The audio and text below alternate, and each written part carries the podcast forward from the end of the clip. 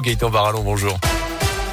Et à la une de l'actu lundi, le premier tour de l'élection présidentielle, Emmanuel Macron face à Marine Le Pen. Même scénario qu'en 2017. Le président sortant arrive en tête avec 27,6% des voix, un peu plus de 23% pour la candidate du Rassemblement national. Jean-Luc Mélenchon arrive troisième après de 22%, suivi loin derrière d'Éric Zemmour, quatrième avec 7%. Valérie Pécresse seulement 4,8% hier. Véritable débat pour les Républicains. Juste devant Yannick Jadot, 4,6%. Écoutez justement la réaction d'Eline, militante écologiste dans la région hier à l'annonce des résultats. Ça m'affecte surtout, euh, je pense en tant que jeune euh, aujourd'hui en 2022, parce que après euh, bah, le rapport du GIEC par exemple, qui est très récent, qui est encore ancré dans nos mémoires, on ne sait pas sur quelle planète on va vivre en fait et quelle planète euh, les politiques sont en train de nous laisser. C'est un peu douloureux ce soir de voir ce résultat. Yannick Jadot qui a appelé d'ores et déjà à voter Emmanuel Macron dans deux semaines, tout comme Valérie Pécresse, Fabien Roussel, Philippe Foutou et Anne Hidalgo qui termine avec le pire score des socialistes à la présidentielle, 1,7%.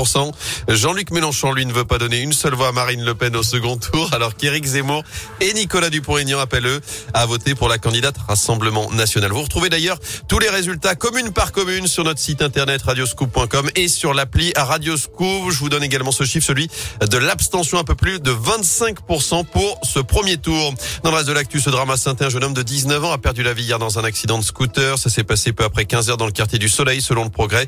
Il a été percuté par un véhicule choc extrêmement violent. Une enquête est désormais ouverte.